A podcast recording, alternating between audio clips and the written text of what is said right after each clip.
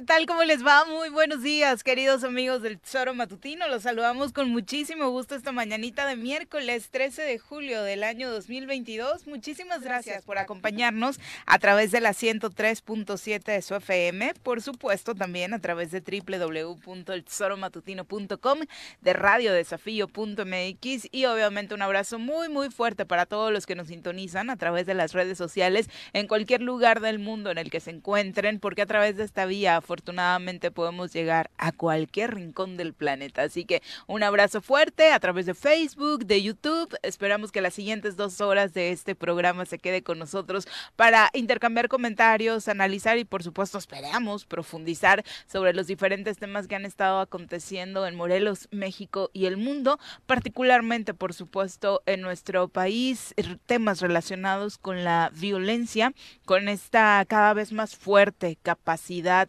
eh, de actuación eh, y armamentística que presentan los grupos del crimen organizado, hablando particularmente del armamento que ayer se le descubre precisamente un grupo de la delincuencia organizada aquí en Topilejo, donde se desató un operativo tremendo. Eh, obviamente muchos de ustedes seguramente por este tema de el trabajo o las visitas que se hacen cotidianamente a la Ciudad de México, que nos queda a la vuelta de la esquina, pues eh, desafortunadamente les tocó vivir este episodio en el que en la carretera federal se generó el operativo, incluso un ataque a elementos policíacos y por supuesto una posterior movilización policíaca muy, muy fuerte por parte de elementos de la Ciudad de México. Afortunadamente, 14 detenidos, incluso por ahí algunas personas que habían sido privadas de su libertad eh, eh, secuestradas, eh, que afortunadamente pudieron ser liberadas y este, este armamento que se les descubre que ya le estaremos dando cuenta, incluida por supuesto, un,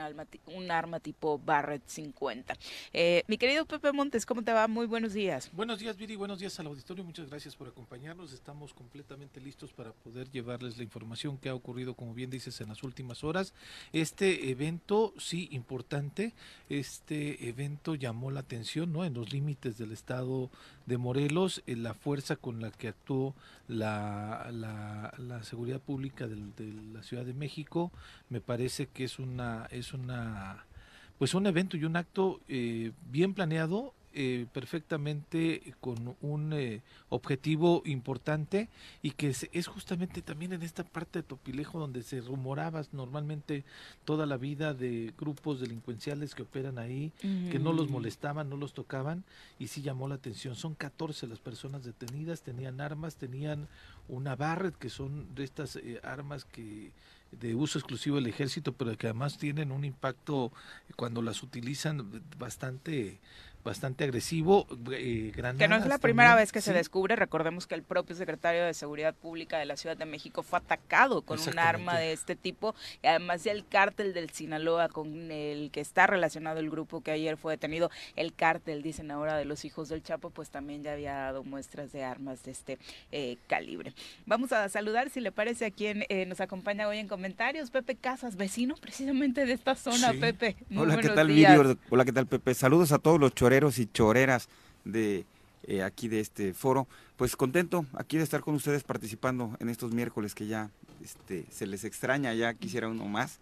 Este, Oye, pues pero como siempre nos dices, qué, qué triste empezar con este tipo de noticias, ¿no? Los miércoles regularmente te ha tocado, bueno, que, pasa a diario, pero ha coincidido que los miércoles arranquemos con información eh, muy fuerte en torno a la seguridad o inseguridad. Sí, fíjate que escuchaba ahorita muy atento tu comentario efectivamente, y, no podemos dejar de ver que Topilejo es el tercer o cuarto evento que se suscita en menos de dos meses. Algo está sucediendo ahí en la frontera. Es un punto estratégico, Huitzilá. Se sabía, ¿no? Sí, es un punto estratégico. La entrada de la Ciudad de México eh, es, por supuesto, eh, un tema de interés para los grupos delictivos. Y bueno, lo que se está dando con la tala del monte, hoy con un tema de, del tráfico de drogas y precisamente este armamento que a mí me sorprenden dos cosas, Billy. Una, el tipo de armamento que ya estamos comenzando a ver. Y dos, eh, en el momento que estos grupos se decidan a utilizar ese armamento como el que vimos ayer en una sola situación, yo creo que eh, esto va a generar que pase a otro nivel lo que está sucediendo aquí, ¿no? Podemos hablar de un culiacanazo o alguna situación similar en ese impacto que pueden tener estas armas que se utilicen realmente y bueno, este, ojalá qué bueno que el gobierno de la Ciudad de México pudo operar a tiempo, sin embargo, pues nos deja ver un poquito la, piel de lo que está sucediendo allá en el Estado de México y la Ciudad de México. Exactamente, son 10 armas largas las confiscadas el día de ayer, esta, este Barrett 50, una ametralladora, tres armas cortas, 12 granadas, chalecos balísticos, 74 eh, cargadores, droga asegurada, de esa no se ha especificado la, cantidad, 14 eh, detenidos, como le decíamos, además de dos víctimas liberadas, según anunció Omar García Harfush, quien es el eh, encargado de la seguridad pública en la Ciudad de México. Los detenidos en Topilejo eran de Sinaloa. una de las primeras líneas de investigación es sobre narcomenudeo, precisamente desde ahí se estaría orquestando pues toda la distribución que implica eh, para la zona. En las primeras entrevistas dijo el secretario, el jefe de la policía capitalina, que no son originarios de la Ciudad de México, que algunos de ellos vienen eh, pues teniendo este liderazgo en la zona originalmente desde Sinaloa, los mandan acá para pues controlar o ejercer un liderazgo también dentro del centro del país. Y por supuesto uno de, los temas más preocupantes fue la forma en la que inicia este operativo que fue precisamente tras un ataque no a elementos policíacos. Escucharon detonaciones de arma de fuego en las inmediaciones de Topilejo reportan los vecinos y bueno eh, posteriormente llegan más elementos policíacos a apoyar a sus compañeros. Eh, a bordo de tres unidades blindadas fueron trasladadas a la Fiscalía de Investigación del Delito del Secuestro, estas 14 personas detenidas ayer en Topilejo. El traslado se realizó con un fuerte operativo. De hecho, mucha gente en redes sociales reportando desde la carretera federal hasta Tlalpan este contingente de, patrullas que pues obviamente asustaba a propios y extraños. Y que tenían algunos una, una placa, Viri, muy curiosa, ¿no? Una placa donde está un ratón, ¿no? Eh, dice Fuerzas Especiales, JG en la otra inicial no la alcanzo a apreciar perfectamente, pero este, tengo que cortar una placa. Los que mencionan son eh, que le llamaban los Chapitos, justamente por venir de Sinaloa, era un grupo eh, en donde se le reconocía y se le ubicaba como los Chapitos, esa es la información que dan. Ajá, los hijos del Chapo estarían liderando precisamente este, este Exacto, algunas de las placas tenían un ratón que decía Fuerzas Especiales, Comandante, y las iniciales abajo JG y la otra letra no la alcanzo a ver, me parece que es I, no, JGL, y eh, otra más era una placa que tenía en lugar de este ratón, decía Fuerzas Especiales, la fotografía del Chapo Guzmán, abajo de ese comandante, y decía CDS. Son eh, las insignias que traían estos eh, personajes que fueron pues detenidos. ¿Por qué? Porque el hijo del Chapo Guzmán es a quien apodaban el ratón, por eso la imagen de este ratón muy curioso y la otra pues evidentemente pues haciendo alusión a el Chapo Guzmán. El Barrett eh, calibre 50 está considerado como el rifle más poderoso del mundo. Perfora estructuras blindadas para tener en cuenta un poquito lo, que decía Pepe Casas, ¿no? La, la preocupación que debemos tener hoy en día por el tipo de armas que ya tienen estos grupos de la delincuencia organizada, porque sabemos perfectamente que ya no es simplemente la pistolita para asaltarte, ¿no? Los grupos de la delincuencia organizada están armados hasta los dientes. Eh, perfora, le decía, estructuras blindadas, incluso cemento, es capaz de derribar aeronaves, lo cual quedó demostrado el 6 de septiembre de 2016 en La Huacana, Michoacán, en donde integrantes del crimen organizado pues derribaron un helicóptero de policías precisamente eh, con uno de este tipo de armas. Desde 2007 ya han sido decomisados 190 rifles de este tipo en nuestro país. ¿Cómo están llegando a nuestro país? ¿De dónde vienen? Seguramente nuestros vecinos dirán, nosotros ni sabemos de ese tipo de armas, ¿no? Fíjate que lo que me llama la atención, no soy experto en el tema del crimen organizado, pero sí vemos ya una organización, pero además que está pasando el límite, ya los tenemos en las calles, veíamos las transmisiones en vivo de algunos, cómo estaban este, transmitiendo, se escuchaban las detonaciones, se veía eh, algunos este, eh, personas tiradas ahí en la carretera. Entonces, sí preocupa. Y también, este, Viri, un reconocimiento a todos nuestros policías, nuestras policías, eh, que, atacan, que atacan, que brindan esta protección, esta seguridad, porque hoy su seguridad ante este tipo de equipos, este tipo de armamentos, pues obviamente un chaleco blindado ya no les protege. Y a pesar de que sean policías y tengan el entrenamiento, al final el sentido de sobrevivencia pues obviamente se va a tener. Y yo creo que enfrentar a, este tipo de ataques se necesita mucho valor, pero también mucho amor a, su, a su trabajo. Sí, y además, por supuesto, en la comparación de las armas con las que salen a intentar brindarnos seguridad, pues por supuesto, pues yo tendría todo el pánico del mundo, sabiendo que los de enfrente pues, tienen este tipo de armamento, mientras que yo traigo una resortera, ¿no? Y además, en este tipo de situaciones, el factor sorpresa. No es lo mismo ir a, a, contener, ir a atender una llamada de emergencia, vas con tu chaleco blindado, que bueno, aquí algunos están hasta caducados lamentablemente, pero van a este llamado de emergencia, a esta, a esta situación y te encuentras con un arma de ese calibre, eh, yo creo que es es también una situación de extremo riesgo. Sin duda, y además, por supuesto, todo este tema en el que ni siquiera puedes disparar porque te cobran las balas, todas estas eh, vejaciones, ¿no? Porque es un atentado a la dignidad de los elementos policíacos también el que los mandemos y que les exijamos cumplir con eh, la seguridad cuando no se les está dotando precisamente de lo necesario, ¿no? Por eso cuando se preguntan, ¿por qué nadie se acerca en las convocatorias para ser policía? Pues dadas estas condiciones, a quién se le antojaría. Lo platicábamos hace, en el, el, pasado miércoles, con el tema del Fondo Federal que hay para el tema de seguridad, que se puede utilizar precisamente para las capacitaciones, los adiestramientos y todo ello, porque también nos ha tocado ver eh, algunos eh, videos que lamentablemente se vuelven hasta chuscos de la forma en cuando se realizan los operativos, algunas detenciones, que bueno, parece que este, pues, bueno, no parece. Evidentemente se ve que muchas de las ocasiones no hay este adiestramiento y se complica y se pone en riesgo pues no nada más la vida de ellos, sino también las vidas que van a cubrir de estos ciudadanos o ciudadanas que están pidiendo esa, esa llamada de auxilio, ¿no?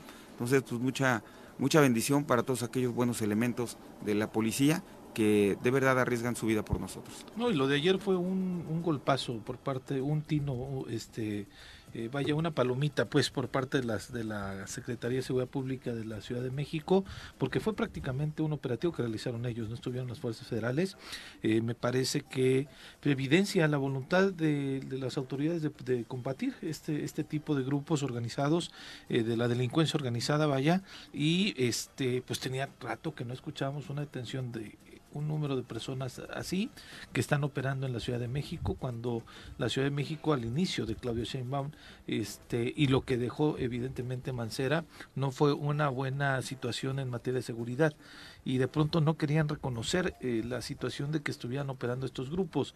Ahora, no descartamos que estos grupos pudieran estar también hasta operando en Morelos por la cercanía, ¿no? Este, en donde se dio este hecho, pero este, insisto, una gran, gran, gran palomita sacó este eh, la, pues la gente de la seguridad pública y desde luego repercute en la eh, pues la jefa de gobierno y este hombre que pues ya se jugó la vida una vez no este que está se ha mantenido al frente de la secretaría y eh, todo todo el reconocimiento para los policías desde luego que realizaron este este operativo y que derivó en esta detención pero además Pepe tomando en cuenta las notas periodísticas los informes de la autoridad el hecho de que sea un grupo especial, que se hable de un grupo nuevo, eh, vamos a ver evidentemente esta lucha por conquistar ese territorio y este, híjole, ojalá no sean más los ataques que se den de esta manera y sobre todo que no estén en los momentos cuando eh, públicos, ¿no? Como se está dando el día de ayer en una carretera que pone en riesgo a la ciudadanía.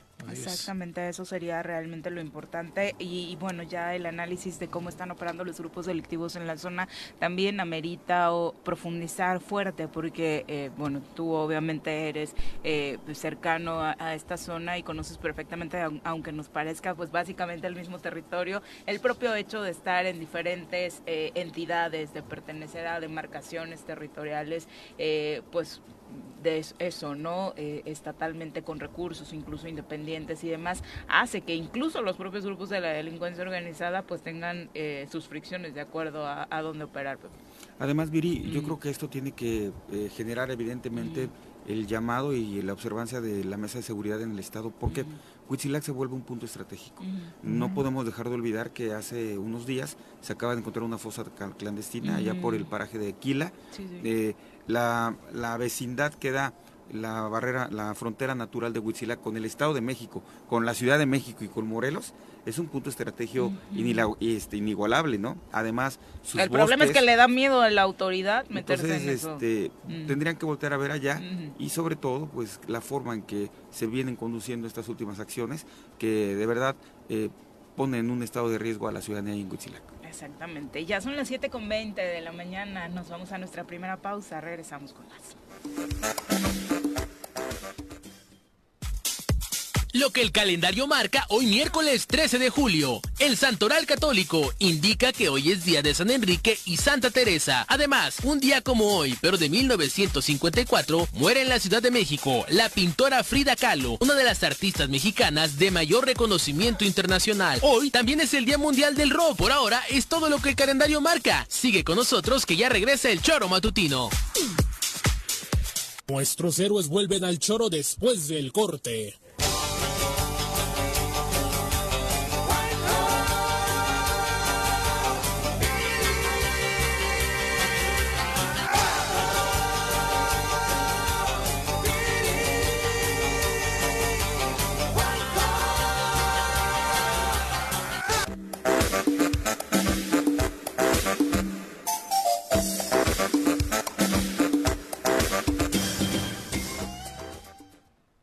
Hoy, hace siete años, desafortunadamente México veía partir a uno de sus grandes cantautores, José Manuel Figueroa, Joan Sebastián, perdió la vida un día como hoy y desafortunadamente se fue de este mundo, pero afortunadamente nos dejó un gran legado musical que aquí por supuesto recordamos. Saben ustedes perfectamente que en este programa somos muy, muy fans, que tuvimos la oportunidad de entrevistarlo en varias ocasiones y que afortunadamente pues también tuvimos una relación al final eh, de su vida también muy muy cercana. Afortunadamente pues Juanjo tuvo por ahí esta fortuna de compartir pues prácticamente no eh, en los últimos días eh, charlas con él ya que pues al final Joan como ustedes saben debido a su enfermedad pues atravesó momentos muy muy complejos.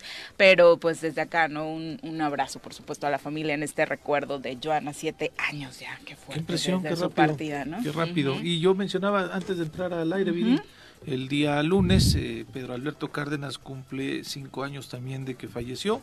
El maestro Pedro Alberto Cárdenas que pues prácticamente eh, ha vestido, vistió toda la producción del Choro Matutino musicalmente, desde luego con otros éxitos, director musical de Siempre en Domingo durante muchos años, eh, eh, participante en la OTI a través de algunas otras artistas, ¿no? Este, una carrera también bastante, bastante larga en la música, desde luego no como Joan Sebastián, pero sí un hombre de Cuernavaca que se le extraña y se le quiere. Exactamente. Viene a mi mente el recuerdo en los, aquellos jaripeos, aquellos, perdón, aquellos jaripeos, aquellos palenques, qué bien se pasaba, qué Cuernavaca cuando este, amanecerse, ¿no? Y cantar, cantar, cantar y de verdad que la pasaba. Joan en Jojutla, Pepe, mm. el primero de enero era el clásico de la feria de Jojutla que ibas a ver a Joan Sebastián, ¿no? Sí, y la verdad en el palenque, en el jaripeo, cada quien tendrá una mejor opción de, de gustos, pero la verdad sí, varias veces allá terminando incluso después del aniversario o en la bohemia, ¿no? Eh, también, por supuesto, ya en, cortito, la verdad es que, pues además un hombre que hizo prácticamente su vida, ¿no? En el estado de Morelos, entonces por supuesto también muy, muy querido, de hecho su funeral, eh, pues es básicamente de los más, eh, con, más convocatorias ¿no? En el estado que yo recuerde, esta parada que hace eh, su féretro en la catedral, pues por supuesto fue eh, y, la cercanía que tuvo a Cuernavaca, ¿no? vivir aquí, convivir con la gente de aquí y todo ello. Y bueno, ya hay pretexto para hoy en la noche armar la bohemiada, un tequilita y recordar a Joan Sebastián con sus canciones, ¿no? Exactamente. Y todos los recuerdos que nos trae. Sí, de los corridos, de las románticas, tiene obviamente para todos, para todos los gustos. Un abrazo muy, muy fuerte para todos aquellos que nos sintonizan a través de eh, el Facebook, particularmente dejándonos además sus comentarios Mari Carmona, un abrazo, muchas gracias por los saludos. Eh, Daniel Sánchez también, no haga corajes, don Daniel. Vicky Jarquín, un abrazo. Eh, gracias por acompañarnos. También a Ángel, dice buenos y terroristas días. Supongo que lo dices por el arma esta de la que estábamos hablando, el Barrett. Eh, sí, la verdad es que sí, por supuesto, eh, relacionada con ese tipo de asuntos y que genera, pretenden eso, ¿no? Generar terror a, la ciudadanía. Eh, Richard Posas, también un abrazo, muchas gracias. Ángel dice, y por supuesto, además del arma, también lo digo por los seis muertos en Chihuahua, la maestra asesinada nada ahí mismo, eh, así como, bueno, la verdad es que así como critican al gobernador del estado por la falta de seguridad, también la pregunta sería, ¿dónde está la estrategia de seguridad del presidente? Y la pregunta también sería, ¿hasta cuándo dejaremos que nuestros gobernantes nos pisoteen y nos dejen así? Justo en medio de la barbarie, dice Ángel. Bueno, eh, Ángel, si, si nos escuchas todos los días, que creo que así lo haces, eh, uno de los puntos en el que hemos insistido es que precisamente la estrategia de seguridad nacional o el tema particularmente de la seguridad es en el que pues no se han entregado resultados, en el que se ha y se sigue eh, fallando desafortunadamente por parte de lo que ha intentado hacer Andrés Manuel López Obrador. Javo Sotelo, también un abrazo para ti, muchas gracias y obviamente le recordamos que en Twitter, en Facebook esperamos sus comentarios y también en cabina al 311-6050. Eh, Hablando de López Obrador, eh, ¿qué le parece si vamos a darle un repaso a la información nacional?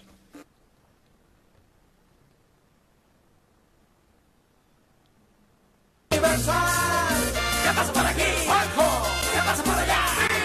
¿Qué pasa por aquí? ¿Qué pasa por allá? Si hasta los saben, lo saben. Hasta los de lo saben, lo saben. El presidente de México, Andrés Manuel López Obrador, pidió este martes durante una reunión en la Casa Blanca con su homólogo estadounidense Joe Biden que Estados Unidos amplíe los programas de visas de trabajo temporales para migrantes mexicanos y centroamericanos en ese país. Al iniciar este encuentro en el despacho oval, López Obrador pidió ordenar el flujo migratorio y permitir la llegada a Estados Unidos de obreros, técnicos y profesionales de distintas disciplinas mexicanos y centroamericanos con visas de trabajo temporales con orden, eh, pero muy bien establecidas entre ambos países particularmente, en un discurso muy, muy, muy, muy, muy largo, para variar, eh, en el que incluso Joe Biden le reconoció al camarógrafo de que aguante mano, que, estuviste soportando todo el discurso de Andrés Manuel. De media hora o sea, imagínense que el presidente de Estados Unidos haya tenido que reconocerle al camarógrafo por aguantar a una mano ¿eh? la grabación de este discurso larguísimo del presidente López Obrador, muy inusual, de hecho supongo que en cuestión de tiempo será histórico. El mandatario mexicano recordó a Biden que durante la década de 1930 el entonces presidente estadounidense Roosevelt instauró un programa por el que se contrataron a miles de agricultores mexicanos y que fue muy exitoso para ambas naciones. Algo parecido a este programa es lo que estamos proponiendo ahora. Escuchemos parte de lo que decía López Obrador. Es importante mencionar It's also important to mention que hace dos meses that two months ago tomamos la decisión soberana we took the sovereign decision de nacionalizar el litio. Of nationalizing lithium in Mexico. Un mineral, un insumo que resulta fundamental. This is a fundamental mineral, is fundamental input. Para avanzar en el propósito de no depender de los combustibles fósiles. To advance in our purpose, uh, not to depend on uh, fossil fuels que estará disponible para la modernización tecnológica de la industria automotriz. And this will be available for the technological modernization of the automotive industry. Entre nuestros países.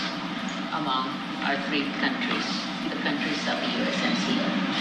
Cinco. Ordenar el flujo migratorio. Uh, orderly migration flow permitir la llegada a Estados Unidos. And allowing arrival in the United States de obreros técnicos of workers, technicians y profesionales de las distintas disciplinas. and professionals of different disciplines Pues ahí está presumiendo también el tema del litio, eh, un asunto que por supuesto también conlleva intereses para ambas naciones. Es parte de la agenda que ha tenido el presidente Andrés Manuel López Obrador. Biden subrayó que ambos países van a abordar juntos los problemas migratorios y recordó que al igual que Estados Unidos, México se ha convertido en un destino principal de migrantes y por supuesto ese será un punto en el que tengan que buscar salidas en conjunto. Mi administración está liderando el camino para crear oportunidades de trabajo a través de vías legales Afirmó que su gobierno estableció un récord el año pasado con la emisión de 300 mil visados del tipo H2 a mexicanos que son visas temporales para trabajar en empleos no agrícolas. Eh, parte de los avances que ha tenido este gobierno, que sabemos, bueno, a pesar de que los números son importantes, pues no son suficientes para el flujo migratorio que estamos teniendo, particularmente con estas caravanas de migrantes centroamericanos que van rumbo a Estados Unidos buscando mejores oportunidades de vida. Sí, prometió 300 mil visas más, ¿no? La posibilidad de poder ofrecer 300 mil visas más para los migrantes eh, y puedan este, pues ingresar a los Estados Unidos y tener una oportunidad de trabajo. Son como los, los ejes destacados en esta reunión y evidentemente, como lo que decías, Viri, eh, normalmente esta primera reunión que tuvo con Joe Biden es una reunión que tienen donde está la prensa de manera presente y los mensajes que se dan ahí son mensajes breves, ¿no? Pero sí destacaba el hecho de que el presidente Andrés Manuel López Obrador eh, tomó la palabra por aproximadamente 30 minutos y eso evidentemente rompió el esquema y el protocolo que se tiene acostumbrado en los Estados Unidos. Y no gustó mucho, ¿verdad? O sea, este, este comentario de te reconozco, querido camarógrafo, pues fue como para entrar en la pedrita y ya córtale porque todavía veo que te faltan como seis hojas y en lo que tú hablas lento y luego la traductora te, te entiende y me pasa el mensaje, pues aquí nos vamos a hacer otra media hora, ¿no? Eh, pues interesante, por supuesto, que se trabaja en estos temas, importante más que interesante, porque obviamente eh, implica la protección de la vida de miles de personas que se la juegan a diario para cruzar la frontera, ¿no?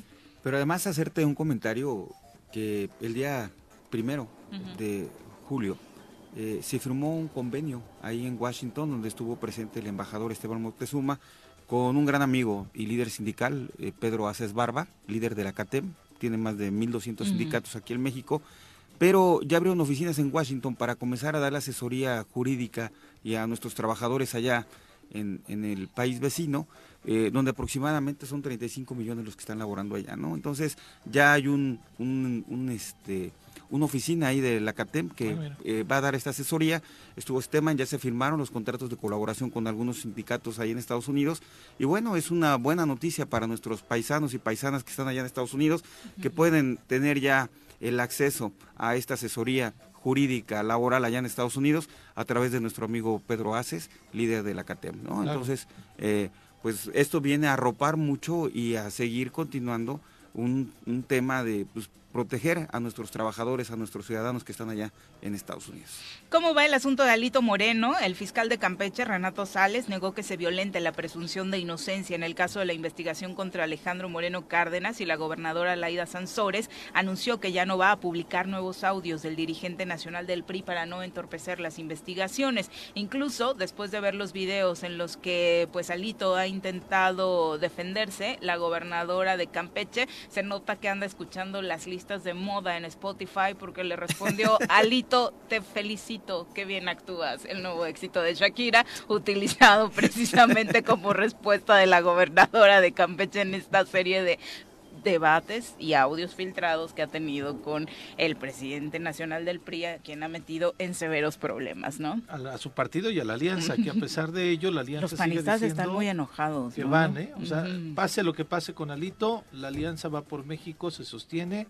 Eso es lo que al menos este, señalaba también el día de ayer el dirigente de Acción Nacional a nivel nacional.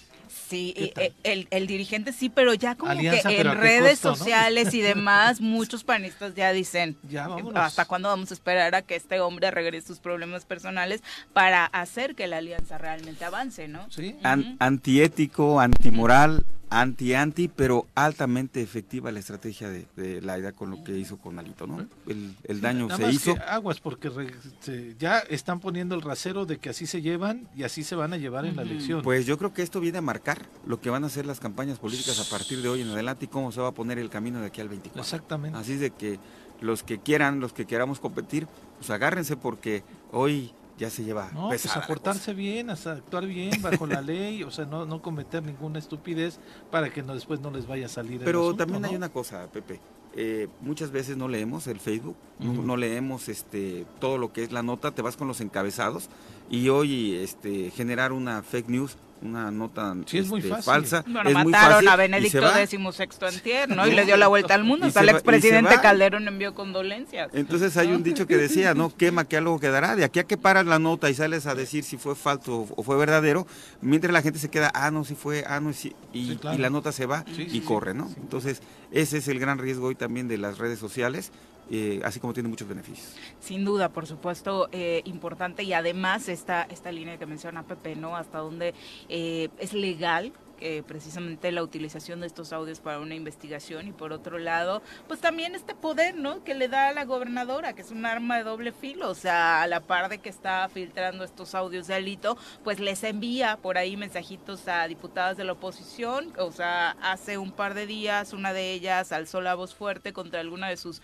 eh, políticas públicas y lo que hace la gobernadora es decirle, aguas diputadas, que se les pueden filtrar ahí uno de los Sí, ¿qué videos o packs que andan compartiendo, ¿no? Pero además Entonces, una mujer pues, otra pues, mujer. ¿eh? Es, es terrible, ¿no? Que ya, como dice Pepe, nos estemos llevando así y que mi vida privada pues influya en eh, una amenaza política, ¿no? Sí, claro. Pues, o sea, Pero ¿cómo además, ¿de por qué, qué? ¿de qué nivel? O sea, no entiendo. que ¿Sabe algo realmente? O, porque Porque aparte dice, "Ya las lastimando". vi", Sí, claro. ¿no? Pero además no los ha mostrado, ¿eh? No, No, pero dijo, ya las vio, que, que nos se interesa, atreva, ¿no? porque además ahí sí le aplican también la ley Decía ayer, la, ¿no? ay, decía ayer la diputada del PRI, ¿no? Que no existen esas fotografías. Sin embargo, hay montajes y hay chavos y chavas, chavos tan expertos en el tema de lo digital Sí, sí, sí. que hicieron unos montajes que muchos están corriendo como si fuera verdadero. Oye, Insisto pe- otra pero vez. qué triste, ¿no? A mí qué me importa si anda mandando, no anda mandando packs la diputada priista de Campeche. A mí lo que me importa es que dé resultados, Sí, claro. ¿no? Y En el que, por supuesto. Pero- eh, lo que haga dentro de su vida política. Pero es lo que, lo que lamentablemente está vendiendo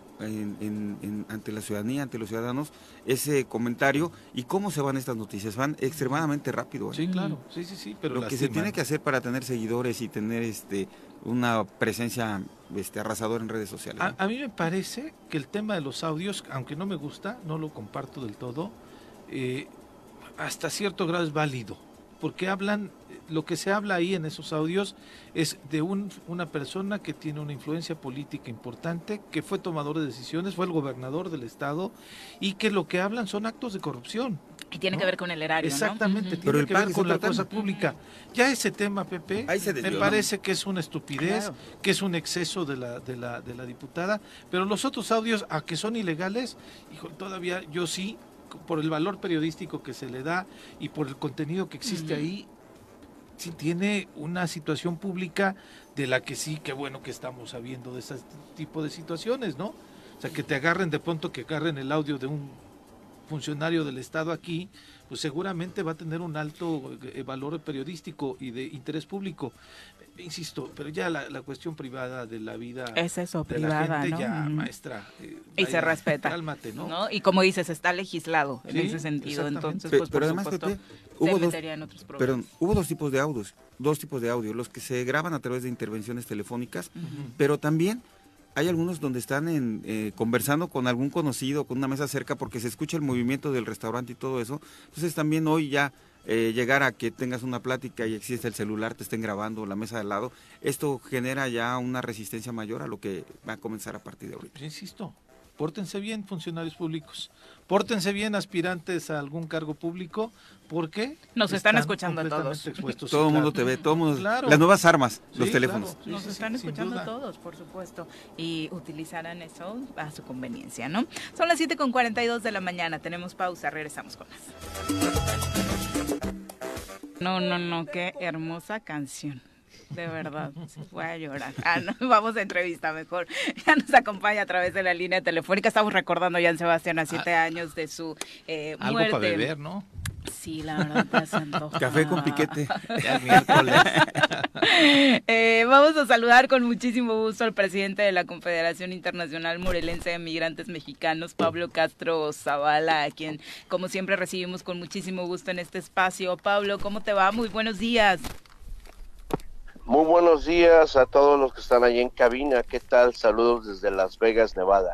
Un abrazo hasta Las Vegas, Pablo, con el gusto de saludar, saludarte, decíamos, aunque con eh, las complicadas circunstancias que provocan precisamente esta llamada. Eh, preocupación, sí, la que has manifestado, como creo yo, la mayor parte de los mexicanos, tras conocer episodios cada vez más fuertes sobre la tragedia que viven migrantes a la hora de cruzar la frontera hablando particularmente de migrantes morelenses que han estado desafortunadamente protagonizando las eh, pues, tragedias más recientes, la eh, morelenses en este tráiler en el que pierden la vida migrantes buscando el sueño americano, otro morelense eh, que pierde la vida el 4 de julio en el desfile un morelense más encontrado en el desierto, eh, también buscando llegar a los Estados Unidos. Eh, ¿Cuál es la realidad, eh, Pablo, que estamos viviendo ahora mismo?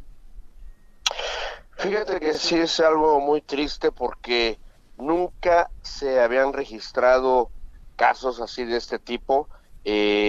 varios casos me refiero en tan poco tiempo. Hablamos que en menos de 15 días cuatro morelenses eh, fallecieron en suelo estadounidense y dos en Texas al cruz, tres, ¿verdad? Cuando estaban cruzando eh, rumbo a distintas ciudades de Estados Unidos. Y pues la verdad que es algo que, que es muy lamentable porque en tres de los casos las personas fueron abandonadas por los polleros que contrataron, por los llamados coyotes. Así es de que la verdad, hacemos un llamado a la comunidad, a las personas que tienen en mente eh, lanzarse, eh, venirse a Estados Unidos con el tema, ¿verdad?, de pues buscar un empleo. Ahorita está muy difícil la situación, incluso ha incrementado la vigilancia y pues no es fácil confiar en los coyotes donde pues no estás entregando cinco dólares, no estás entregando pagando 10 dólares, 100 dólares. O sea, son miles de dólares lo, lo que cobran los coyotes con la falsa promesa de que van a que vas a ingresar a Estados Unidos de una manera segura, ¿verdad? Porque pues en estos casos de los paisanos que desafortunadamente perdieron la vida eh, con, con, con la mentalidad, ¿no? De que iban a cruzar a Estados Unidos sin ningún problema, por un lugar donde no hay vigilancia y que a final de cuentas fueron abandonados por los coyotes que perdieron la vida es algo muy lamentable. Entonces, eh, alertamos, Pablo, ahorita. Alertamos regularmente sobre diferentes tipos de extorsión, pero esta creo que nos hemos perdido en el camino y no, hace, no se han generado los eh, focos necesarios para que la gente tome precauciones, siendo precisamente un tema tan constante el que los morelenses vayan hacia Estados Unidos. Eh, cuéntanos, eh, ¿cuáles serían eh, los filtros que tú le recomendarías a la gente eh, que está pensando en ir a Estados Unidos tener cuando contacta precisamente con un coyote? Es que la, no, no se trata de filtros. Hacemos un llamado para que no vengan. O sea, no hay un coyote seguro. Entonces, este, sí se ha hablado de casos, ¿verdad? Eh, yo, yo, a mí me ha tocado, ¿no? Este, a platicar con algunas personas donde han, donde han pagado cantidades muy elevadas para pasar a Estados Unidos. Y déjeme decir, te han pasado por la frontera, por donde está la vigilancia, y no, no revisaron al chofer. El chofer eh, va manejando, presenta su documentación en la aduana y le dan el paso. ¿Ok? Y van las personas atrás en el carro y logran entrar a Estados Unidos sin ningún problema. he escuchado pues de 10 mil dólares que han pagado, 12 mil dólares, y van cómodamente viajando en la parte de atrás del carro, de un vehículo. No les pidieron ningún documento, pasaron sin ningún problema. Sí ha habido, entonces, eh, yo creo que en estos casos es eh, preguntar, ¿no? A alguien que cruzó de esa manera. Pero esa, esa forma es con- mucho cuestión de suerte, ¿no? De que precisamente no te toque el filtro de la revisión. Sí, es más que nada cuestión de suerte, porque básicamente de eso se trata, ¿no? Es de que cuando tú pagaste el dinero, que te toque con una persona, con un coyote que es experimentado, que sabe que puedes confiar en él y que de, ver- y que de verdad va a pasarte sin ningún peligro. Los no morelenses, hacerte ¿cómo cruzan? ¿Cómo cruzan en un mayor promedio? ¿Cuál es la vía que utiliza más el morelense, Pablo? De acuerdo a lo que sabes. Eh, una, una parte cruza por el río Bravo, que viene siendo Matamoros, Tamaulipas, Reynosa, Tamaulipas, es un gran número por ahí por el río Bravo. Otra parte se va hacia Mexicali, donde cruzan, ahí hay una, hay un cerco como de 5 o 6 metros de altura, y por ahí lo cruzan. A veces ahí hay una parte, tiene hoyos, el, el- el cerco este famoso, y por ahí cruzan sin, sin- sin ningún problema. Otras personas lo han hecho a través de la, de la playa que está en la frontera de Tijuana, con San Diego, con La Joya, con San Isidro, y son eh, los lugares por donde normalmente cruzan las personas. Pero un gran número, por ejemplo, los morelenses van a la frontera más cercana, que viene siendo McAllen, que viene siendo Matamoros, Tamaulipas. Ahí tienes que cruzar por el río Bravo. Así es que todo depende, ¿no? Eh, el caso de, de- del morelense Daniel Salgado, que perdió la vida, En originario de. Yautepec, el, el- el caso de Gilberto Villegas, el morelense de Amacuzac, ellos cruzaron por la parte de Texas, uno por Matamoros y la otra persona cruzó por Reynosa, Tamaulipas.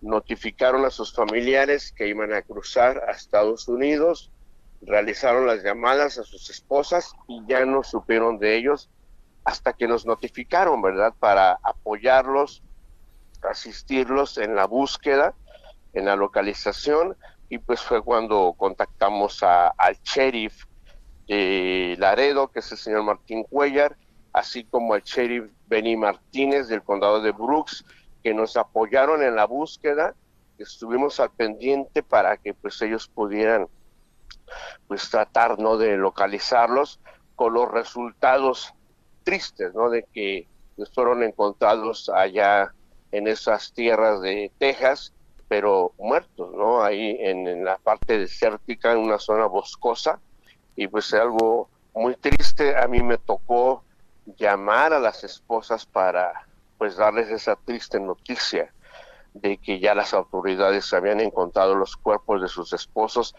pues algo que, pues no es fácil, ¿verdad? El, dar la noticia a una esposa que rompe en llanto, que dice, ay, no lo puedo creer, teníamos cuatro hijos que pues ah, muy chiquitos y que estábamos con la esperanza, oye bien, que, iban a regresar sin ningún problema. Claro, y precisamente eso, Pablo, buscando un mejor futuro y poniendo parte de su patrimonio eh, en, en vilo, ¿no? Precisamente Sí, para sí. tratar de cruzar. Y fíjate lo que son las cosas, ¿no? Algo conmovedor.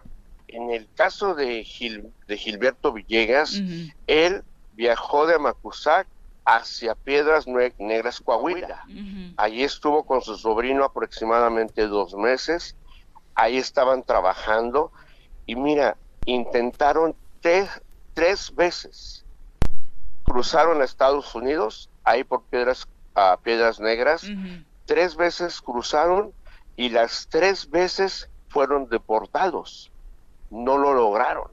Entonces ya decidieron, no, pues está difícil, vámonos a otra frontera. Fue cuando decidieron irse hacia la ciudad de Reynosa, Tamaulipas, para intentar una cuarta vez. Ahí fue donde pues los los detuvieron, ¿verdad? La, los de migración. Entonces, este, bueno, no se sabe si fue migración, pero eh, el caso es de que los polleros los, los, los llevaron hacia el norte, caminaron muchas horas al norte de Macal, en un poblado que se llama Falfurrias, y fue eh, donde encontraron sin vida a Gilberto. El sobrino logró llegar a su destino, que era la ciudad de Houston, Texas. Es el que le comentó a la familia que, que pues sí, que él había visto a su tío la última vez en tal lugar, pero que lo vio muy blanco, lo vio desvanecerse y que el coyote le dijo, ¿te vas o te quedas? Y que él decidió irse. Y aparte, fíjate, en el caso de en el caso de Gilberto les comento de que él ya tenía 10 años que estaba que, estaba trabajando en Amacusá como como taxista. Él ya había estado en Estados Unidos varias veces. Él había estado en Washington trabajando en las labores del campo, en la siembra, en la cosecha, en Washington. Pero siempre de manera ilegal, Pablo. De manera ilegal. Hay gente que como que ya se la sabe, ¿no? Que va y viene de acuerdo a la temporada eh, laboral. Sí, sí, claro, él ya había estado, ya había trabajado, había cruzado sin ningún problema, pero tenía 10 años que, había estado trabajando en Amacusá como taxista y pues con un salario bajo decidió tomar nuevamente la decisión de emigrar ilegalmente a Estados Unidos. Dijo él, él le dijo a su esposa, pues mira, está complicado, me la voy a volver a rifar, voy a probar suerte, pero ahora me voy a Texas. Y pues con esa triste experiencia, ¿no? Y ayer, me, ayer precisamente nos acaban de notificar de un, nuevo caso, un, señor, un joven de, tiene 40 años, 39 años de Jutepec. Ayer nos habló la familia de Jutepec para pedirnos la ayuda también. ¿No lo encuentran? no lo encuentran, eh, salió de su domicilio en Jutepec, Morelos, el pasado mes de junio, hace como 15 días no lo encuentran, no saben nada de él y pues hoy hay que hacer la llamada nuevamente allá con las autoridades en Texas, con el sheriff Martín Cuellar, con el sheriff Benny Martínez, para pedirles, solicitarles que se unan a la búsqueda para proporcionar los datos de este joven morelense que también está desaparecido desde hace 15 días en el estado de Texas. Hablas mucho de la colaboración de autoridades, eh, del sheriff y demás, eh, Pablo. ¿Realmente las autoridades estadounidenses colaboran con estas búsquedas? ¿Han estado a la altura de las circunstancias de tremendas tragedias? Sí, claro, y, también ellos lo lamentan. Eh, precisamente el sheriff Benny Martínez, él me comentaba hace unos días Dice Pablo, mira, es muy triste esto que está pasando. Eh, no solamente con tus paisanos morelenses, pero también centroamericanos, a personas de otras partes de la República Mexicana. Por ejemplo, eh, él me comentaba que de 2000, del año 2009 a la fecha han encontrado 894 cuerpos, personas que han fallecido en su intento de cruzar hacia el estado de Texas en distintos lugares dentro del condado de Brooks. Y pues son 894 cuerpos. Solamente el mes de junio encontraron 22 cuerpos, entre ellos el de los paisanos Daniel y, este Gilberto de Morelos. Entonces este es un tema complicado, delicado, pues que sigue pasando. Y pues claro, las autoridades, pues este, por ejemplo, el, de Falfurrias, el, sheriff allá en, Brooks, dice, nosotros tenemos poco personal, porque es un condado pequeño, son cinco patrullas, eh, aproximadamente 15 o 20 oficiales del departamento de sheriff son los que están trabajando ahí pero principalmente esa es la misión de ellos, no recorrer, buscar y todo. Y, también lo que me comenta Benny Martínez, que por cierto sus abuelos son de la Ciudad de México, este alguien de su familia del estado de Morelos, comenta Benny que pues también tienen a varios coyotes detenidos que fueron enjuiciados y que actualmente están presos. También hay coyotes en las prisiones. Pero pues es un negocio muy lucrativo. Eh, mucha gente está trabajando porque pues eh, están ganando millones de dólares. Y coludido con la delincuencia organizada, desafortunadamente querías preguntar. Hola Pablo, buenos días, Pepe Casas, ¿cómo estás? Eh, sí, es lo que iba a decir ahorita, que por ahí supe que está Pepe Casas, mi buen amigo. ¿Qué tal, Pepe? Oye, Pablo, dos cosas. Primero, coincido contigo plenamente que aunque las necesidades en nuestro país, en nuestro estado son son duras en cuestiones económicas y trabajo, no se expongan a ir a Estados Unidos porque si era difícil, hoy es más en tema de clima, en tema de, de lo que dices tú, el coyote no tiene ética, no tiene moral, no tiene respeto a la vida de, de nuestros seres humanos, de nuestros paisanos. Pero segundo, Viri, robusteciendo un poquito la pregunta que hiciste a Pablo, Pablo, quiero reconocerte porque me consta con las convivencias que hemos tenido aquí en Morelos, en México, pero también las que hemos tenido allá en Estados Unidos, me consta cómo has hecho una gran labor de generar amistades, desde el sheriff, desde el alcalde allá, saludos a nuestro buen amigo Isaac ahí en Las Vegas, al concejal, y me consta cómo has venido tejiendo esas amistades que además de estar en el medio del espectáculo, has hecho una gran labor en el tema de nuestros amigos migrantes, en darles eh, esa asesoría, ese cobijo, esa orientación. ¿no? Entonces, eh, eh, Pablo, extraordinaria labor y también recuerdo aquel asunto del con Nacional también que iba a ser, estaba ya sentenciado a ejecutar y tuviste la oportunidad de a través de tus amistades y esa sensibilidad acercar a los familiares para que tuvieran, pudieran tener un acercamiento ahí con él. Entonces, un saludo Pablo y, y qué bueno en favor de nuestros mexicanos y mexicanas esa labor que haces a través de tu asociación junto con tu hermano. Claro que sí, mi querido Pepe, pues hemos estado trabajando ya por, no son dos, tres, cuatro años, ya son más de 20 años que hemos trabajado en esta noble misión y que pues es un, no es un trabajo, ¿verdad? Porque yo sí te puedo decir que, que nos gusta hacerlo con pasión, con dedicación, con esmero, porque a final de cuentas pues este es un tema humano, ¿verdad? De vidas, que implica vidas y, pues yo creo que es bien importante dar la mano a, las familias ¿no? que, están pasando estos momentos tan desesperantes y pues también contentos y agradecidos con Dios, ¿verdad? De que nos ponen buenas amistades, como tú acabas de mencionar, el, sheriff, los alcaldes eh, en Estados Unidos, que pues a final de cuentas, pues ellos tienen que intervenir para poder resolver estos casos, ellos tienen que pues dar esa autorización, ¿no? para las búsquedas y ellos tienen pues las patrullas, el equipo y pues ah, muy contentos y agradecidos con las autoridades de que nos apoyan, de que pues se ha establecido una buena amistad, una buena relación. Tú ya ves, los hemos llevado algunos incluso de giras allá a México, al, Senado de la República. Eh, nos tocó llevar al congresista federal estadounidense de raíces mexicanas, Henry Cuellar, allá a Morelos, a recorrer nuestro estado de Morelos, mostrarle, ¿verdad?, cómo, cómo, es la ciudad, cómo es el estado, y pues bien encantado, ¿no? Y también Henry Cuellar, pues es una persona también que ha colaborado, que nos ha apoyado, con, él hemos recorrido esa frontera donde está el río Bravo, con él eh, nos hemos acercado también a agentes de la migra, donde les hemos pedido, ¿verdad?, pues esa sensibilidad para poder dar el buen trato a nuestros connacionales, a nuestros paisanos morelenses, mi querido Pepe.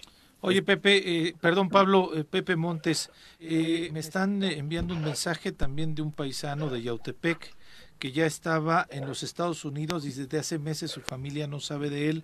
Vamos a tratar de conseguir los datos específicos para poderlos pasar contigo y ver si podemos ayudar a estos paisanos de, de, Yautepec. Qué lamentable. Sí, claro que sí. Eh, como comentaba, ¿no? Ayer eh, se sumó un caso nuevo, ¿no? Y ahorita que comentan y, habrá más casos, pero con muchísimo gusto, ¿verdad? Si pueden proporcionar mi número telefónico, eh, recibimos la llamada y pues vamos a, apoyarlos en lo que humanamente es, sea posible, ¿verdad? Y que esté en nuestras manos eh, con muchísimo gusto vamos a poder este, apoyarlos y realizar las gestiones necesarias para poder iniciar una búsqueda. Y, pues la verdad que pues Dios es grande y, Dios pues a veces ha hecho milagros y se han encontrado a personas que han regresado eh, sin ningún problema a sus lugares de origen. Algunos sí se han eh, han tenido esa oportunidad, ¿no? De regresarse. Y, pero pues sí, unos casos tristes. Y esperamos la verdad que, que, las personas se encuentren con vida y que nosotros podamos apoyarlos en lo que esté a nuestro alcance. Y la verdad que este, que pues sí es muy lamentable, ¿no? Pero para eso estamos, para apoyarlos y con muchísimo gusto, Pepe que sería importante compartir eso, Pablo. Realmente, eh, ¿cómo es que trabajas tu labor en este tipo de casos? ¿Cómo es? Sí, bueno, eh, como decía el buen Pepe Casas, es una a través de una buena relación con las autoridades del estado de Texas, que a final de cuentas son los que te brindan el apoyo, son los que se unen a las búsquedas. Eh, regularmente viajamos una vez al mes al estado de Texas donde nos reunimos con las autoridades. Precisamente en 15 días, en 15 días vamos a ir nuevamente, acabamos de regresar de Texas, vamos a ir nuevamente para tener una reunión en persona con el sheriff del condado de Brooks, Benny Martínez, por el tema, ¿verdad? Por el tema tan sensible, tan triste que nos comentó de las 894 personas que han encontrado, porque obviamente varias de esas personas nunca fueron identificadas. Entonces, queremos unirnos, queremos eh, tener esa reunión para ver qué, podemos hacer, qué se puede hacer eh, junto con otras organizaciones para tratar de apoyar al departamento del sheriff y pues estar al pendiente, ¿no? Ah, de, de, la situación, lo que está ocurriendo y pues que eh, hay, que exista un sistema en el cual, ¿verdad? Tan pronto ah, el sheriff ah, encuentra un cuerpo, pues inmediatamente, ¿no? mandar toda la información a medios de comunicación, a la República Mexicana, ¿no? Para que, pues, eh, posiblemente eh, llegue el dato a algún familiar que esté buscando a, a, sus seres queridos, ¿no? Que no, que no tengan noticias de ellos. Entonces, eh, básicamente es como funciona, ¿verdad? Viajamos a Texas, nos unimos con las autoridades y estamos al pendiente, ¿no? De, estos casos, cómo van. Por ejemplo, está el caso de la paisana Sandra Sandra Carrera, que ella es de, ella era de Cuautla, bueno, es de Cuautla porque no se ha encontrado eh, también desaparecida. No se tienen noticias. Es también el caso de ella que cumplió eh, tendría ahorita 28 años de edad. Hace dos años salió de Cuautla, Morelos. Sus familiares nos contactaron, eh, nos eh, solicitaron el apoyo y precisamente yo hablé ayer, antier hablé con su mamá de Sandra que vive en Chicago, Illinois, y dice, Pablo, nos gustaría pedirle que, que retomen el caso de mi hija Sandra mi hija Sandra pues ya tiene dos años que está desaparecida, salió de Cuautla y ella el motivo por el cual decidió emigrar a Estados Unidos es porque su esposo tenía cinco meses que había muerto eh, en un accidente de motocicleta. Entonces al quedar viuda, sin hijos, dijo pues me quiero ir a Estados Unidos y la mamá le, le dijo claro yo te apoyo. Eh, decidió eh, marcharse hacia Estados Unidos, saliendo de Cuautla, un autobús hasta, eh, ella salió a Nuevo Laredo, Tamaulipas, para entrar a Laredo, y dice su mamá, dice, mire, me llamó por última vez diciendo, ya llegué a Texas, eh, me enfermé, me siento un poquito delicada, pero ya salgo mañana, mamá. Te voy a, te voy a encontrar muy pronto en Chicago. y dijo, ok, qué bien, hija. Y ya no supo de ella jamás. Pero ella logró, logró cruzar la frontera. Ella logró cruzar la frontera. Ella, ella ingresó a Texas con la ayuda de los coyotes. Desde Texas le hizo la última llamada. De que ya estaba en Texas. Qué historias, Pablo. Y, de verdad, seguramente podríamos eh, seguir y seguir hablando de tragedias, porque no son más que eso de este tipo. Eh, y qué desafortunado, insisto, que todos los días tengamos a millones de personas tratando, por supuesto, en cualquier lugar del mundo de buscar un mejor futuro y que nuestra frontera con Estados Unidos precisamente sea protagonista en el mundo eh, de este tipo de situaciones. nada más preguntarte al final, ¿hay alguna temporada del año, entendiendo que ahora la situación económica pudo haber cambiado mucho las cosas tras la pandemia, pero hay una temporada más fuerte eh, de cruce de frontera por parte de los mexicanos hacia Estados Unidos. Sí, claro, son los primeros tres meses del año. Enero, febrero y marzo eh, son los ah, meses donde podemos decirte que sí, es cuando la gente eh, decide emigrar hacia las fronteras para cruzar.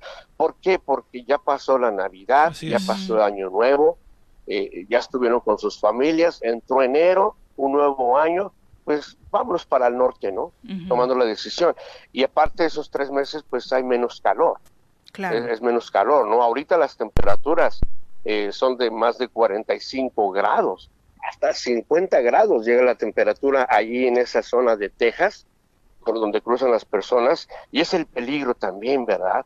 De que pues vas sin agua y que vas caminando, caminando y caminando, como en el caso de Gilberto Villegas, pues ya que ya no pudo, se desvaneció y cayó muerto. Ahí, ¿verdad? O sea, se deshidrató, una insolación, en fin. Entonces, este, esos tres meses también eh, por el clima, que no es tan, eh, tan extremoso, tan caliente, es cuando pues optan más por viajar durante esos primeros tres meses del año, es cuando más eh, paisanos llegan a las fronteras, eh, pues ahora sí que con, esa intención ¿no? de cruzar a Estados Unidos. Y, a mí me llaman así personas ¿no? que conozco, oye, eh, ¿por dónde crees que puedo pasar más fácil para, para entrar a Estados Unidos? Ya me quiero ir. Y pues yo trato, ¿no? Decirles, mira, es que no hay un lugar fácil por donde puedas cruzar, está bien complicado, mejor espérate un rato más, eh, es muy peligroso, mira lo, lo que está pasando, no has visto las noticias, en fin, de alguna manera trato de desanimarlos, ¿verdad? Pero no es fácil, no es fácil cuando no tienes la necesidad es más grande. esperanza de, llegar. Pablo, eh, ¿hay un aproximado, tú tienes un aproximado de cuánta población de, paisanos morelenses están en este momento en los Estados Unidos? Pues eh, el, número aproximado de morelenses son más de 350 mil.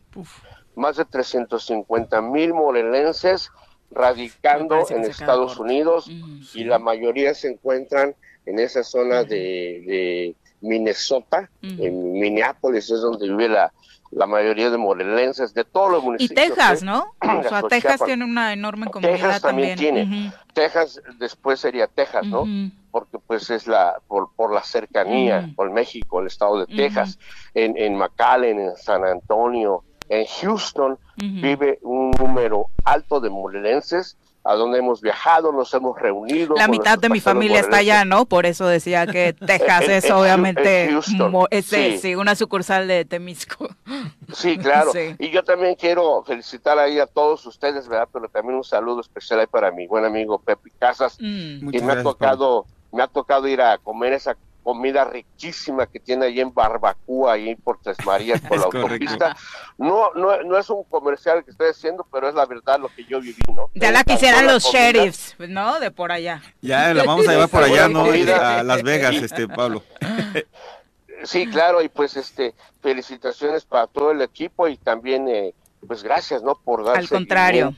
por difundir esta triste situación lo que está ocurriendo, que es pues con el tema de los migrantes que han perdido la vida en su intento de llegar a Estados Unidos. Exactamente, Pablo. Pues, muchísimas gracias por la comunicación y por este amplio recuento de detalles de lo que viven los migrantes. Muchísimas gracias. Claro, claro. Y para concluir, en estos momentos estamos con los trámites de la repatriación de los cuerpos.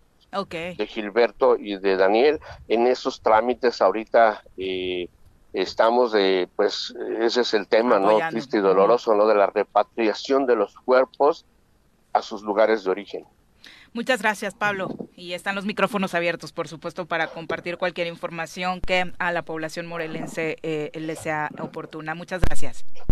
Gracias a ustedes. Un fuerte abrazo. Hasta bonito luego, día. hermano. Un abrazo, Sí, muy hasta- buenos días. Adiós.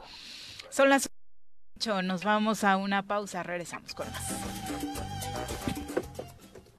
Nuestro Te voy a cambiar el nombre. Ahora las voy a cantar yo porque el señor Mark Zuckerberg, que de por sí me cae muy mal, se enojó porque ya saben que los derechos de autor y no sé qué, pusimos un pedacito de la rola de Joan Sebastián y nos tiró nuestra Ah, transmisión se- en Facebook. Sí, ¿se lo puedes creer? Qué falta de conocimiento de el ídolo de Julián Mark. Saludos hasta donde quiera que te encuentres. Sí, no en sé, exacto. Facebook. Pero bueno. Pero en fin. Ya mejor las vamos a cantar nosotros. Son las 8 con 23 de la mañana. Vamos a eh, pasar a una sección que ya teníamos por ahí olvidadita porque su titular andaba con frío y no quería dejar sus aposentos. Quién sabe de quién estaría acompañado. Se rumora. O andaba muy que bien cobijado en la montaña y no quería bajar. Acompañado de alguien que conocemos nosotros muy bien, ¿no? Hablamos, por supuesto, de Malboro. Buenos días. Pues algo así. Rienda suelta, la sección del choro matutino, donde aprenderás todo sobre el mundo de los caballos. Queda con ustedes nuestro experto de cabecera, Malboro. Bienvenido. ¿Cómo te va, Malboro? Muy buenos días. Cargando, ¿eh? Está bien. ¿Dijimos alguna Pero- mentira? No, no, de ninguna manera, pero bueno, pues eh, queríamos que fuera una sorpresa. Ahora sí que fuera tu buscando las secreto locaciones de para amor, el secreto ¿no? de la montaña.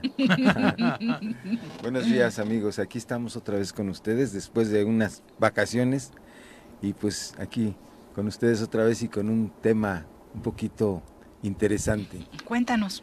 Pues es que mira, bueno, este, estamos en, en la época de lluvias, ¿verdad?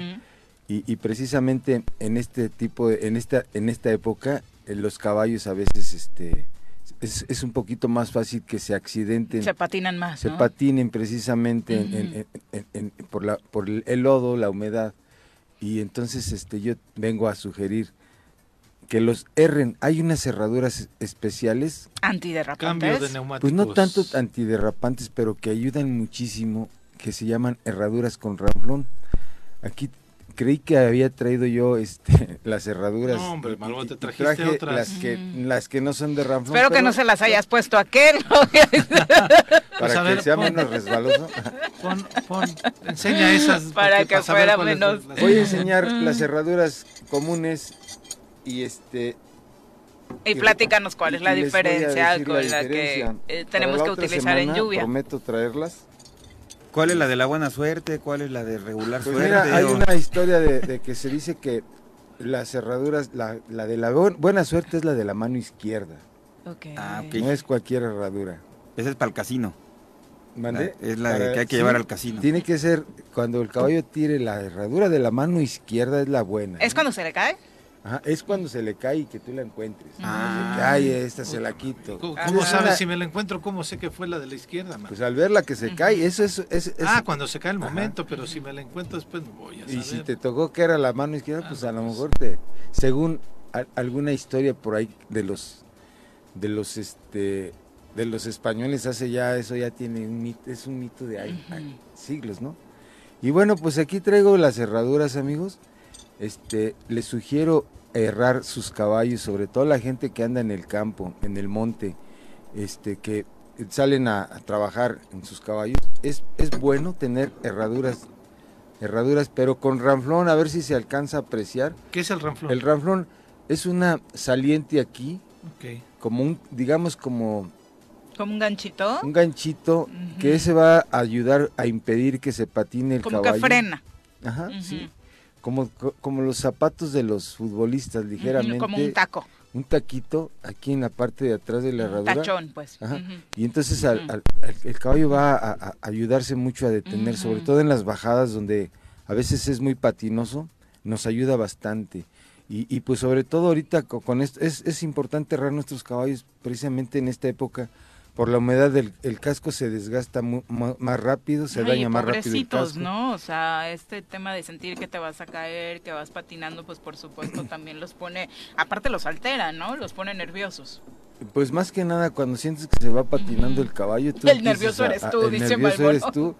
Y, y em- a veces hay gente que este, va presionando de más al caballo y le suelta, le, va, le, le suelta o le afloja la rienda, el caballo también se descontrola, ya de por sí que va en, con la tendencia de, de- de- de patinarse y, y ya con tu descontrol que empiezas en psicosis, a veces tú mismo le provocas ahí el, el, resbalón. ¿Y son más difíciles de poner Malboro? No, es exactamente lo mismo. De hecho, nos- mucha gente tiene cree que que nosotros este que es más cara. Yo en lo particular para mí les cobro exactamente lo mismo, una herradura de trabajo y una herradura con ranflón, que ambas son de trabajo, ¿no? ¿Y se pueden dejar todo el año o se las vas intercambiando de acuerdo a la temporada? O sea, las de Ranflón, ¿solo las usas para temporada de lluvia o en cualquier otra época? Yo la año? yo para mí yo la uso todo el año. Ok. Con mi caballo en, el que me desplazo ahí en toda la zona de ahí de Huizilar, Ujú. Fierro del Toro hacia el Capulín, toda esa zona de Coajomulco, pues yo eh, todo el año prefiero traer herraje con ranflón.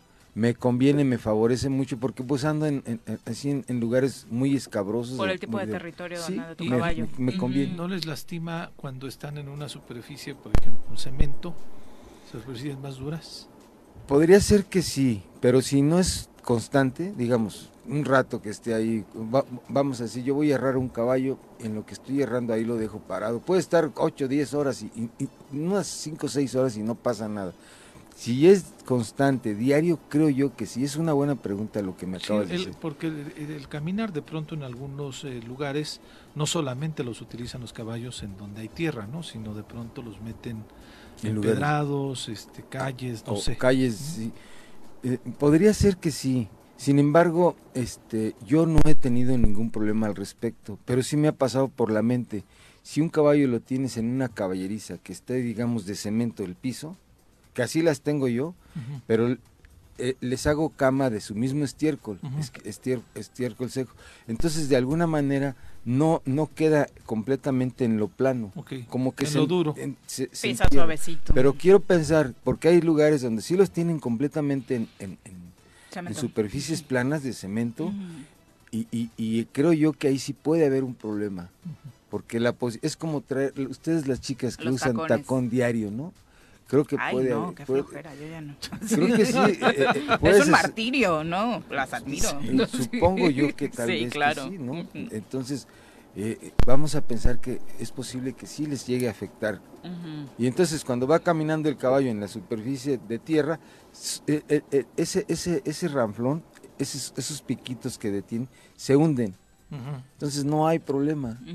¿ah? Sí, y eso es lo que permite que no haya... Además de que no te patines. Exactamente. Y, y esa es la esa es la situación del, del herraje con ranflón para quien tenga, eh, ahora sí que trabaje con su caballo fuera de, que ande cabalgando, es, es importante, es bueno tener, yo lo sugiero. Para mayor bastante. seguridad, Sí, principalmente bien, en estos es momentos de lluvia. Y como, de- como la pregunta que me hizo aquí mi amiga, sí, se puede usar todo el año, ¿eh? de verdad, yo no tengo problema con ello. Yo mi caballo lo uso todo el año con, con, herradura de ramblón. Muy bien. Perfecto. ¿Cómo cuánto se lleva este proceso en el que alguien dice, Malboro, quiero que le pongas eh, estos herrajes a mi caballo? ¿Cuántas horas te lleva? ¿Te lo quedas y lo regresas al día siguiente? ¿Cómo es para los Ah, que quieran contratarte? Vamos a decir, tú tienes tu caballo. A veces hay caballos que me llevan ahí al rancho de la Media Luna. Y pues ahí yo me tardo de, de, de 40 minutos a una hora. Ah, es rapidito. Es, es rápido y no. Hay gente que en 20 minutos te un caballo. caray. Sí, media hora. Yo me aviento hasta una hora. Eh, Realmente mm, me cuesta, eh, me, me cuesta trabajo, pero trato de hacer mi trabajo lo mejor que pueda, con la mayor calma, a este, respetando la, la anatomía del casco, Para no buscando la- sí, y sobre todo para no cansarme yo tanto, porque ya me pesa. Esa es la situación. Sí. Pues Eso una es. hora debe cansarte más que 20 minutos. Pero me la llevo muy tranquila, ¿eh? de verdad. Un errador que lo hace así rápido, te impresionas cómo lo hacen. Hay gente que lo hace mucho, muy bien y muy rápido. Muy y hay quienes de verdad que Hacen cada lo hace- barbaridad. hace- sí, eh, de verdad. Eh, lo importante es tratar de, de- de- ahora sí que la herradura quede al casco, no el casco a la herradura. Y ahí hay que saber de recortar adecuadamente, porque a veces puedes dañar un caballo. Y pues yo trato de llevármela así leve, ¿no? No forzarme demasiado. Oye, Malboro, yo tengo una duda. El, la herradura va en la, en la, Pezuña. en la pezuña. Entonces va clavada, ¿verdad? Sí. eh, cuando cambias de herradura, cambias el lugar de donde va el clavo y eh, naturalmente el caballo vuelve a cerrar donde estaba el orificio anterior. Sí. O sea, se va regenerando la pezuña para que vaya haciendo diferentes hoyos. Eh, exactamente. Eh, eh, tú le pones la herradura, una herradura bien puesta, bien puesta, para mí, debe de, de durar de dos meses y medio a tres meses. Ajá. Y estamos hablando de, de- para mí, eh, eh, de caballos de trabajo. No estamos hablando de caballos de salto ni caballos de carreras. En el caso de los caballos de trabajo, un herraje bien recortado te dura dos meses y medio a tres meses. Ese tiempo te es suficiente para que el casco crezca mínimamente dos centímetros y medio. Ah, ok. Entonces, tú al recortar, eh, al quitar la herradura, borras prácticamente los, los hoyos Ah, anteriores. O sea, la quitas y como que limas, o sea, vuelves Sí, a como tienes que recortar. Recortar, balancear otra vez la, la pezuña y ya le metes la, la herradura. La, herradura nueva. Acuérdate que Ah, habíamos comentado que la herradura es como la uña de nosotros. ¿ah? Va creciendo, va creciendo, el caso de la pezuña va creciendo, entonces también se va debilitando, como tu, tu, herra- tu, tu uña cuando crece se debilita. Digamos que es más fácil que se despostille, se quiebre, y en el caso de los caballos es lo mismo, a veces se, se quiebra ya de tan larga que está la el, el casco, y a veces se quiebra y tira la herradura. Entonces ahí hay que recortar. Cuando tú te le das todo ese tiempo de dos meses y medio a tres meses, te ayuda, aunque esté despostillado el casco, te da el chance de recortar y corregir.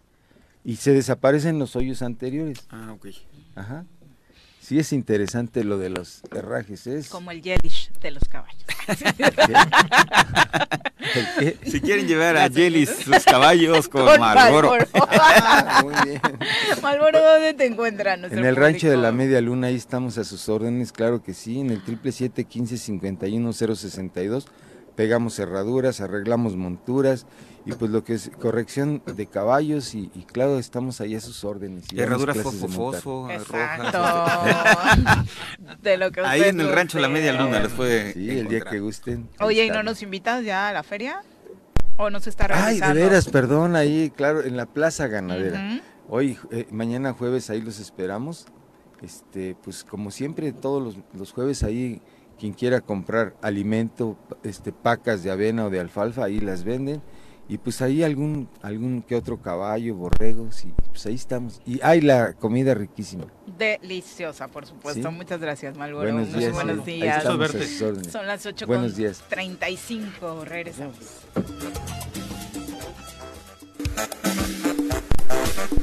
8 con 39 de la mañana, Jorge Armando Arroyo, un abrazo a través de Facebook, nos dice, a diferencia de otros presidentes que solo iban a pedir cosas, a pedir que le solucionaran los problemas, AMLO fue a Estados Unidos y propuso nada más y nada menos que cinco puntos para ayuda mutua, partiendo de las debilidades que la administración del propio Biden tiene y además planteó propuestas para encontrar una solución en conjunto.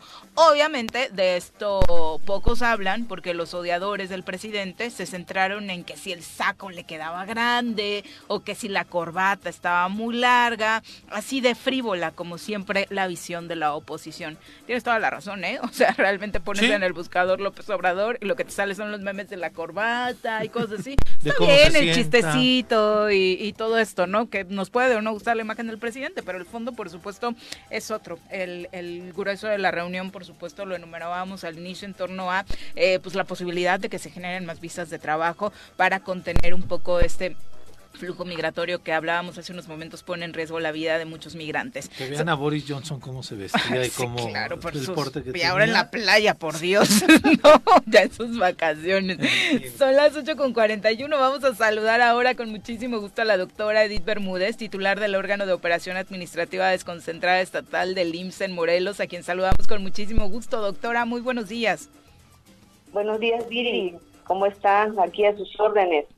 Muchas gracias, muy interesados, por supuesto, doctora, en conocer y obviamente compartirle a la población cómo va este flujo de vacunación para los menores, particularmente después de lo que acaba de suceder, que nos parece una de las mejores noticias del año, que ya eh, puedan tener la vacuna niñas y niños de 5 a 11 años desde hace unos días aquí en Morelos. ¿Cómo nos fue? ¿Cuántos menores asistieron? Eh, ¿Se tienen ya datos concretos de la participación de niñas y niños morelenses? Fíjate que realmente sí tuvimos este, muy buena respuesta de la población. Acudió más este, personas de las que nosotros pensábamos. Incluso rebasaron la oferta que teníamos en cuanto al número de dosis. Desafortunadamente, este, pues no contábamos con todas las dosis de acuerdo al número de niños que acudieron, pero sí este, logramos este, vacunar 59.584 niños eh, y estamos a la espera ahorita de la siguiente, de la tercera remesa de vacunas que ya no debe de tardar quizá la semana próxima, ya estaríamos nosotros este, invitándolos nuevamente a que acudan a los diferentes puntos de vacunación. Importante, por supuesto, que papás y mamás se hayan interesado en vacunar a los menores de una forma, lo, digo de verdad así, eh, fue muy emocionante ver largas filas porque obviamente hablamos de proteger a una población que se había pensado que no era vulnerable al COVID-19, que a los pequeños no les iba a pasar nada cuando empezamos con este tema de la pandemia, pero hoy que conocemos un poco más acerca de las repercusiones en la salud, pues por supuesto que es importante la vacuna para ellos. Así es, así es. Realmente sí hemos estado nosotros muy atentos a ello y realmente lo referente a que nadie es vulnerable.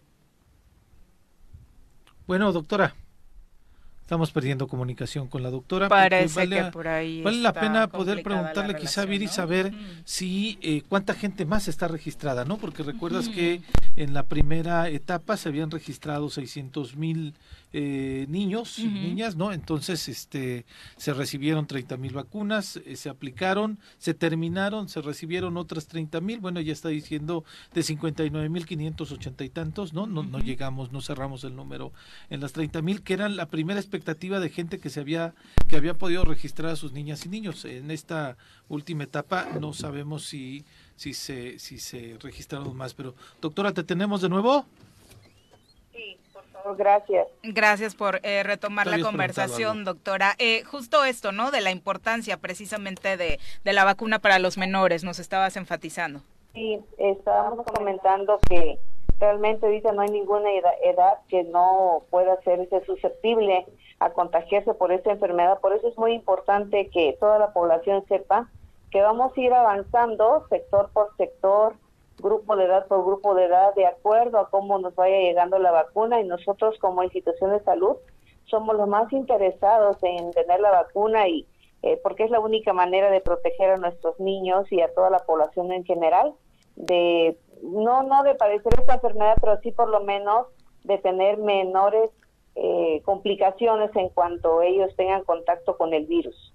Exactamente, que ya sabemos que la vacuna no te exenta de contagiarte, pero por supuesto ayuda a que los efectos sean menores. Sean menores, sí. Doctor, doctora, ¿tienes ya un registro de cuánta gente más está esperando la vacuna? Es decir, cuántos menores están registrados en la plataforma y que están justamente en esta lista de espera?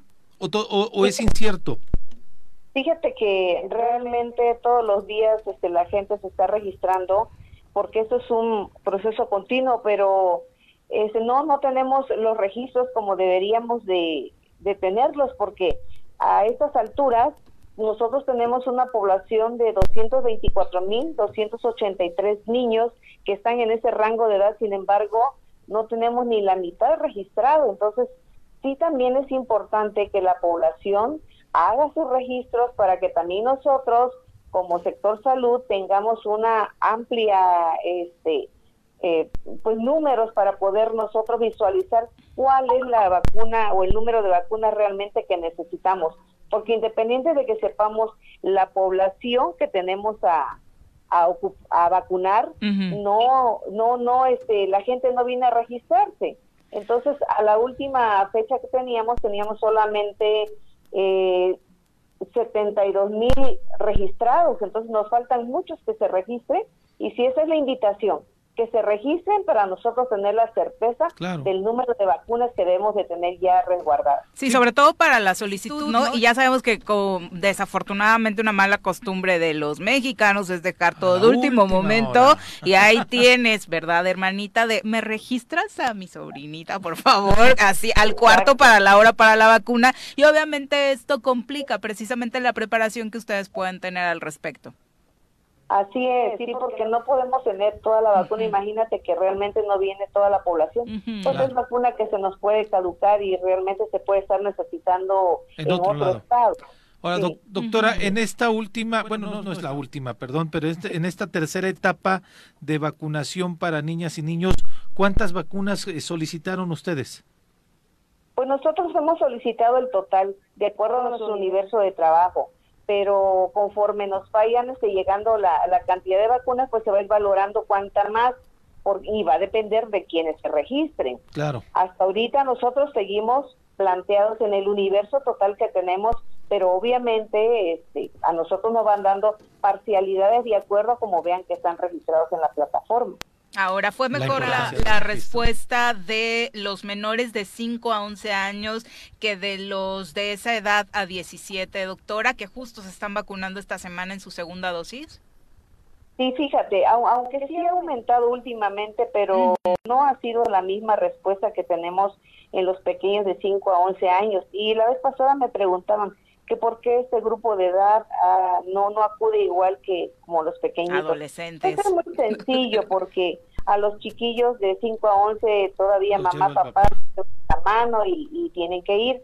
Ya los chicos más grandes, adolescentes, sabemos que hay una serie de cambios en ellos y eso también genera que ellos de alguna manera, tal vez en ese momento no crean o no vean que es importante la vacuna, y pues ya tienen un libre albedrío que muchas veces los padres, por más que se diga que van a ir, no quieren acudir. Entonces, sí nos metemos en una complicación seria en cuanto a, a estos pequeños y estos jóvenes. Pero, llévenlos, llévenlos, sí, que los papás los lleven. O sea, apliquen la de mientras vivas en esta casa, pura gente vacunada. ¿sí?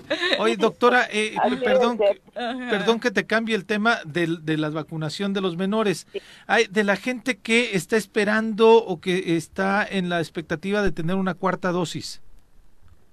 Bueno, por el momento, pues no podemos llegar hasta ese límite, hasta no tener nosotros primero, pues las, las primeras dosis que son las más importantes hasta y aparte no hay nada escrito por el momento científicamente referente a que forzosamente necesitamos una cuarta dosis. Entonces ahorita nuestra preocupación principal son las primeras y segundas dosis de estas poblaciones. Sí, sí. Ok, muy bien. Pero, insisto, la importancia que mencionabas tú para que haya vacunas es importante y necesario que la población ayude a la institución registrándose para que puedan llegar esas vacunas aquí al estado de Morelos. Totalmente. Es necesario que nosotros veamos que ya realmente la gente está registrada porque pudiéramos irnos con un espejismo. Recordarán ustedes que cada eh, mamá, papá se preocupa mucho por tener protegidos a los niños y muchos se han ido al extranjero. Y entonces es una población que ya no va a venir a vacunarse con nosotros, entonces ahí hay una eh, pues un sesgo podríamos decir en cuanto a los números que nosotros tenemos. Muy bien. Eh, obviamente parte de los lugares donde se está ofertando esta vacuna eh, es eh, las instalaciones del IMSS en Morelos. Hay una, por supuesto, prioridad para que estos temas se atiendan sin descuidar las labores cotidianas de la propia institución, doctora. Así es, tenemos ese personal específicamente para estar en los módulos de vacunación y ese, de esa manera no descuidar la atención ni, ni en primer nivel ni en segundo nivel, porque nivel central ha sido muy consciente de las necesidades de personal que tenemos y nos ha dado pues el recurso para poder este contratar al personal vacunador. Perfecto, doctora. Pues muchas gracias, por, la, comunicación y la invitación, por supuesto, es a que aprovechen esta semana para las dosis, eh, segundas dosis y rezagados de 12 a 17 años, ¿verdad? En todo el estado. Así es. Y embarazadas también. Exacto. También las embarazadas se acudan porque ellas sí se, se ponen muy malitas cuando están embarazadas y llegan a tener este contacto con esa enfermedad. Entonces nos interesa mucho el binomio madre-hijo y entonces sí es importante que toda embarazada acuda a vacunarse, por favor. Perfecto. Muchas gracias, doctora. Estoy para servirles, Viri, Pepe. Muchas gracias.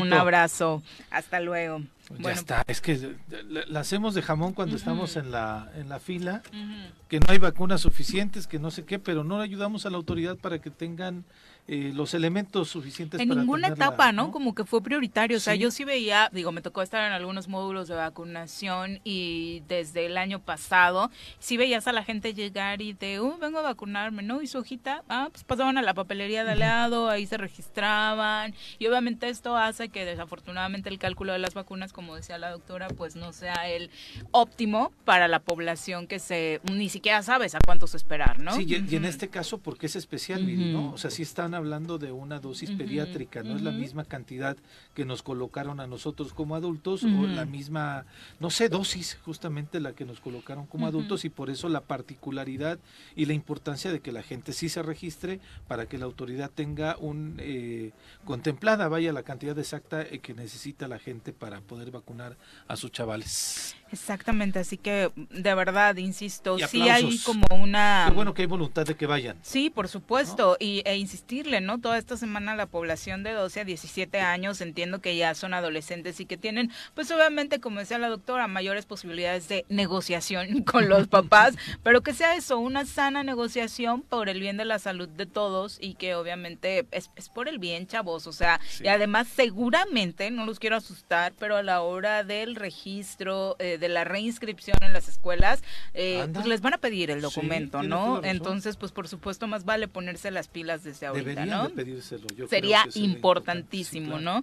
Para que obviamente la salud de todos esté eh, pues resguardada, priorizada y como parte, pues básicamente ya lo tenemos que asumir así, ¿no? De la cartilla de vacunación en el caso de los chiquitines y chiquitinas. Sí. Eh, Oye, me- me- de- déjalo busco porque me estaba mandando producción una información de justamente referente a John Sebastián y es que van a inaugurar algo que John Sebastián quería que se llama la octava maravilla del mundo.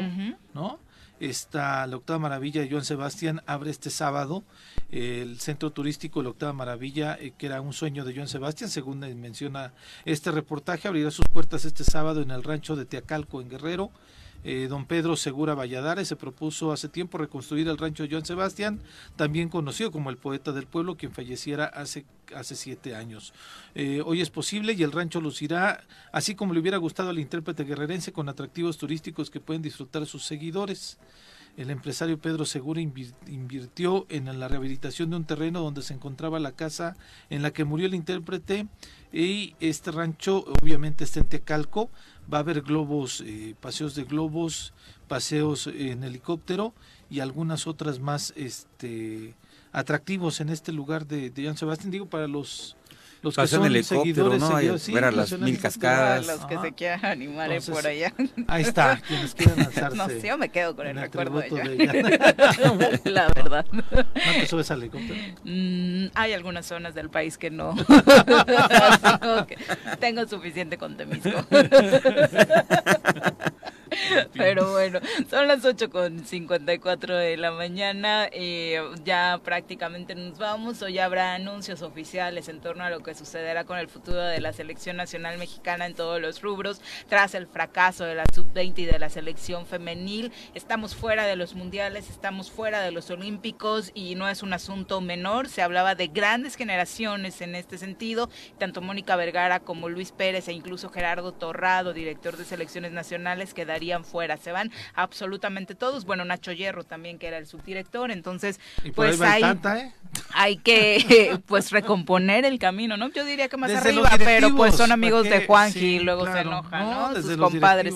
Desde que llegaron los vascos a la Federación Mexicana de Fútbol, algo raro ha pasado, pero bueno. a ver si los saludo mañana. Oye. Viri, y me- es que me quedé con lo que dijiste de las aventuras extremas. Pues aquí hay una ruta extrema y Te altamente te gratuita, llena no, de sí. dosis, de adrenalina. Recorre de Acatlipa a Huitzilac, ¿no? Ya no puedo ir por mis elotitos a Catlipa hace un buen rato, pero bueno. Gracias, Pepe. Muy buenos días. Un saludo a todos y a todas. Que tengan un buen fin de semana. Bueno, ya es miércoles, eh, de aquí al domingo. Desde bonita. ahorita arrancas el fin de semana, Pepe, Pues que sí, ¿verdad? Qué bien. Vamos a disfrutar. Qué bien, Pepe, qué envidia. me, me salió del alma, ¿verdad? No, Sí. hombre, un saludo a todos. Hay que pasarla bonito. Exacto. Buenos días, Pepe. Ya nos, Nos, vamos. nos escuchamos al rato a las 12 del día en esta frecuencia, en el Choro Informativo y en las 6 de la tarde el Pique Deportivo, también producciones de El Choro Matutino. Perfecto. Mañana los saludamos por acá en punto de las 7 en esto que es el Zoro Matutino. Bye bye. Bájale bájale bájale bájale bájale bájale